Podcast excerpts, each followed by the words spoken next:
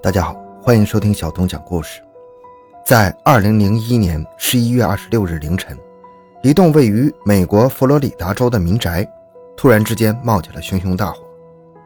尽管消防员反应迅速，在不到一个小时就控制了火情，但是这栋房子还是被烧掉了一大半。这么猛烈的火势，这么迅速的火情，让消防员不得不怀疑这是人为故意纵火。所以在火还没有被彻底扑灭之前，他们就通知了警方。欢迎收听由小东播讲的《佛罗里达纵火杀人案》，酗酒父亲被人打死后纵火焚尸，同性恋儿子与其恋童癖好友关系扑朔迷离。回到现场，寻找真相。小东讲故事系列专辑由喜马拉雅。独家播出。纵火专家也很快确认了，这是一次人为造成的火灾。他们在现场发现了好几个呈圆形的起火点，中心温度明显高于其他地方，非常容易的将木质地板烧成了一个大洞。只有可疑的泼洒倾倒过易燃液体，然后点火，才会出现这样的现场。而另外一个发现，让警察把这个纵火案直接升级。因为在这个房子的客厅沙发上半躺着一具尸体。相比其他杀人纵火的案子来说，这个凶手要么是完全没有任何经验，要么就是运气差到令人发指。尽管这个房子被烧得摇摇欲坠，大多数地方都化成了灰烬，但是尸体所在的客厅一角却是完好无损的。尸体远远望上去好像是睡着了一样，但是仔细一看，他头上血肉模糊，半个头骨都被砸得塌了下去。在距离尸体不远处，警察还发现了一支染血的棒球棍，跟死者头上的伤痕相符，被认定为本案凶器。现场血迹专家认为，凶手用这支球棍从上而下重击被害人十余次，过程非常残暴。他的血液和脑组织都飞溅到了附近的墙上和台灯上，然后凶手烧屋灭迹。由于尸体其他部位基本完好，所以。警方没费多少时间就确认了他的身份：四十岁的 Terry King，他是个单身爸爸，和自己的两个儿子住在这个房子里。在案发之后，十二岁的 Alex 和十三岁的德瑞克不见人影。基于对他们人身安全的顾虑，警察立即发布了儿童失踪的琥珀警告，将印有两兄弟照片的传单各处发放。与此同时，警方针对死者的周边关系进行了盘查。结果发现，这是一家外来户，刚刚租下这房子没多久。他平时上班下班、接送孩子上下学就占了大头的时间，唯一的业余生活就是跟几个朋友偶尔晚上出去喝杯啤酒。但是就在这寥寥的几个朋友中，一个叫做瑞克的男人却引起了警方的注意。这个人在案发当晚还在灭火的时候就出现在了现场，来的比警察还要积极。他对这个解释是。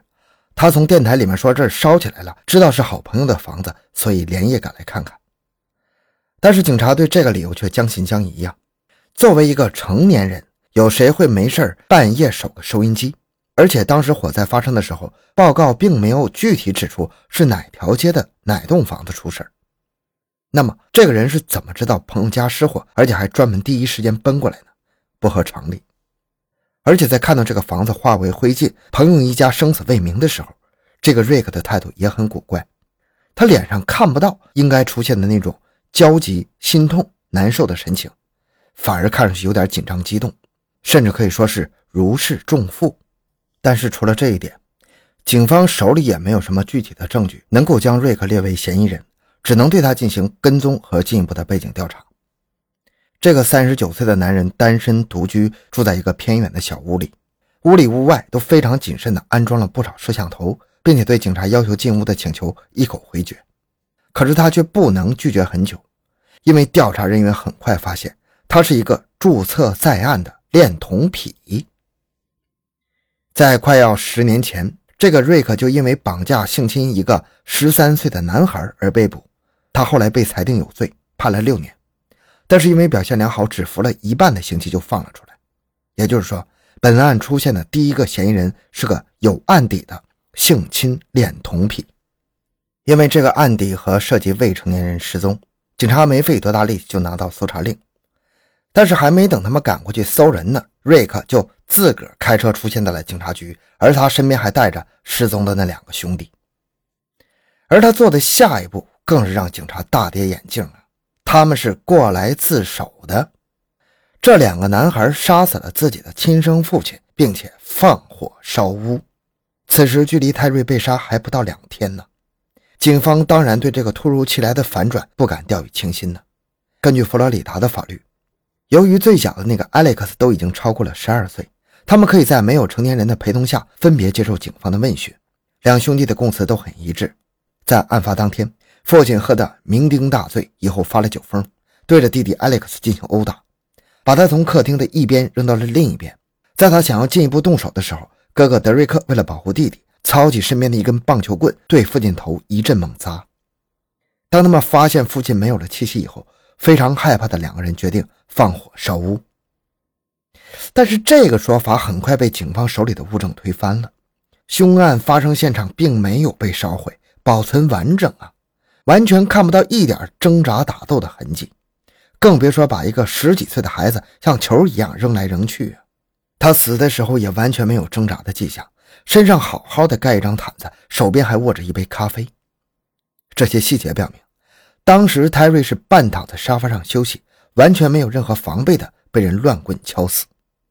而这杯咖啡很可能说明，这个不是自卫下的激情杀人。而是有计划的一次偷袭。在列出了这些证据以后，两兄弟的口供开始出现了变化。他们承认，的确是像警察说的那样，他们用球棍偷袭了父亲，但是还是一口咬定这个是自卫。他们说，父亲长期以来对他们进行虐待，在案发的时候，他们一家人的关系已经到了临界点。如果他们不动手的话，父亲会先动手杀死他们。可是这个家暴的说法还是没有任何别的物证支持。两兄弟的老师和医生都作证说，从来都没有在他们身上看到任何伤痕，在这次案件以前也没有提到过他们父亲有什么不好。泰瑞的确有酗酒的毛病，但是他经过了一系列的戒瘾治疗之后，已经一年多没有犯过毛病了。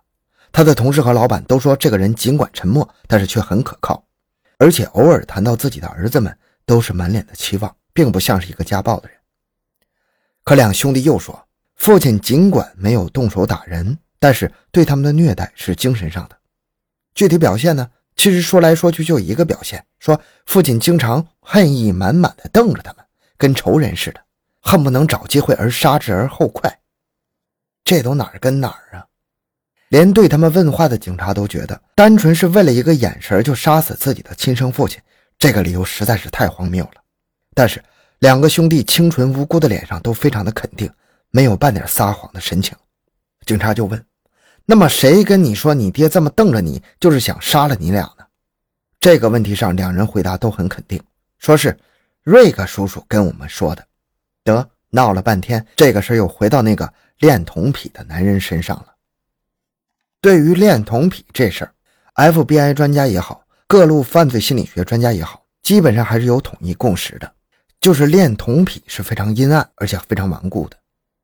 这个案子里，瑞克也是这样。他信誓旦旦地说，跟孩子们就是普通的长辈与孩子的关系，但是很快就被打脸了。警察在他的家里找到了两个男孩写给他的情书，他们用稚嫩的笔迹一遍一遍地写下“我爱你”。弟弟艾利克斯甚至还说：“在我认识你以前，我都是直的；跟了你以后，我弯了。”警察很快以和未成年人发生不正当关系逮捕了瑞克，然后警察发现。两个男孩在他家住了一天一夜，瑞克给他们换洗过衣服，于是又追加了故意损坏物证、破坏司法公正两条。但是最重要的几项罪名——杀人放火或者教唆杀人，却没有什么证据。两个孩子一口咬定是自己杀了人了。那么，到底是孩子们被洗脑，还是他们相信真爱，甘愿顶罪呢？或者说，这个瑞克真的和案子无关呢？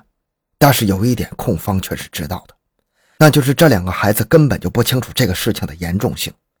他们在羁押等待大陪审团听证的时候，还不止一次问自己的律师什么时候能够出去，能不能给同学打电话，能不能赶上春假以后重新开学。事实上，根据当时佛罗里达的法律，由于罪行严重，他们将会作为成年人进行审判。一级谋杀和纵火两项罪名成立的话，他们将会被判处终身监禁，甚至死刑。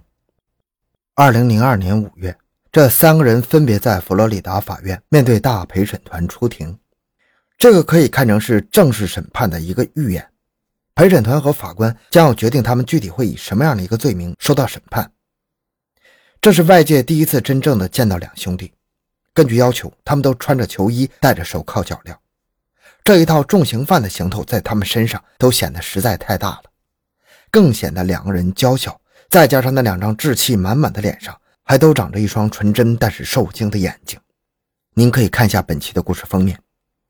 而另一边的瑞克叔叔呢，五大三粗，胡子拉碴，还是个有案底的恋童癖。这样一对比，基本上所有在场的人心里就有一个初步印象：这么可爱的单纯的小男孩，怎么可能是犯人呢？怎么看那个罪魁祸首都应该是那个恋童癖呀？但是这个案件的反转才刚刚开始，在接下来的大陪审团庭审中，两兄弟当庭翻供了。他们说，当天深夜，瑞克开车偷偷的把两个人接到他的房子里。本来他们还以为就跟以前的很多次一样，是一场背着父亲的幽会。但是这天有点不一样。瑞克把他们安置好后，说他要出去一趟，马上就回来。大约半个小时以后，正在打电动的两兄弟接到了瑞克的一个电话。叫他们两人关门关窗，不管是谁过来叫门都别开，尤其是警察。一直等到下半夜，瑞克才从外面回来。他告诉两个人，父亲 Terry 已经死了，但是他们很快就能够永远的在一起了，可以在一起过一辈子了。但是在他们过上好日子以前，瑞克还要他们干一件事儿，给他顶罪。瑞克说，当年自己在出狱以后，曾经在病重的母亲面前发誓。这辈子再也不会进监狱了。这回如果不是为了两兄弟，他也不至于犯下人命大罪呀。两兄弟是未成年人，即使判也判不了几年，去青少年监狱过两年就出来了。而且如果照他教的去做，两兄弟还很可能打成自我防卫，那么一天牢都不用坐。他动之以情，晓之以理，全方位、各种角度，在之后的一天多的时间里，他说服了这两个人去自首不说，还手把手教他们反复演练了杀人的经过，确保没什么纰漏。一开始，两兄弟傻傻的真的照做了，但是在羁押开庭的这段时间里，他们才真的意识到这个事儿比瑞克跟他们形容的严重了几万倍呀。于是，他们决定在法庭上说出真凶究竟是谁，给自己洗脱。听到这两个人的翻供，法庭上下的第一反应居然是松了一口气。就是嘛，这样的案情才符合常理嘛。但是很快，控方那口气又提起来了。按照本来的计划，他们想要给两兄弟打成谋杀，瑞克打成教唆杀人，在这个基础上进行发挥。可现在成了瑞克谋杀，两兄弟受骗做伪证。而更要命的是，之后大陪审团裁定。这两兄弟和瑞克全部都以一级谋杀和纵火的罪名进入下一轮程序，没有任何区别。根据现场的血迹分析，用棒球棍行凶的只有一个人，不存在三个人一人上去抡了几棍子的情况。那么这个人究竟是谁？另一个问题是，他们究竟是怎么走到这一步的？而要回答这个问题，也许还要从另一个女人说起。在案件刚刚发生的时候，其实人们都在打听。这两个男孩的娘呢？他就这么放着两个儿子在一个纯男性的环境下生活吗？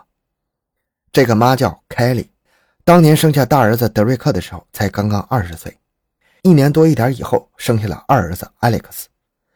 尽管生了两个儿子，但是他却一直没有跟两个兄弟的父亲泰瑞结婚。没有婚姻的保障，两个人的关系当然是不稳定了。果然，在艾利克斯还不到两岁的时候，母亲凯莉跟一个别的男人跑了。但是这狗血还没结束，不到一年以后，母亲大着肚子又回来了，是谁都不知道，反正跟兄弟俩不是一个亲爹就对了。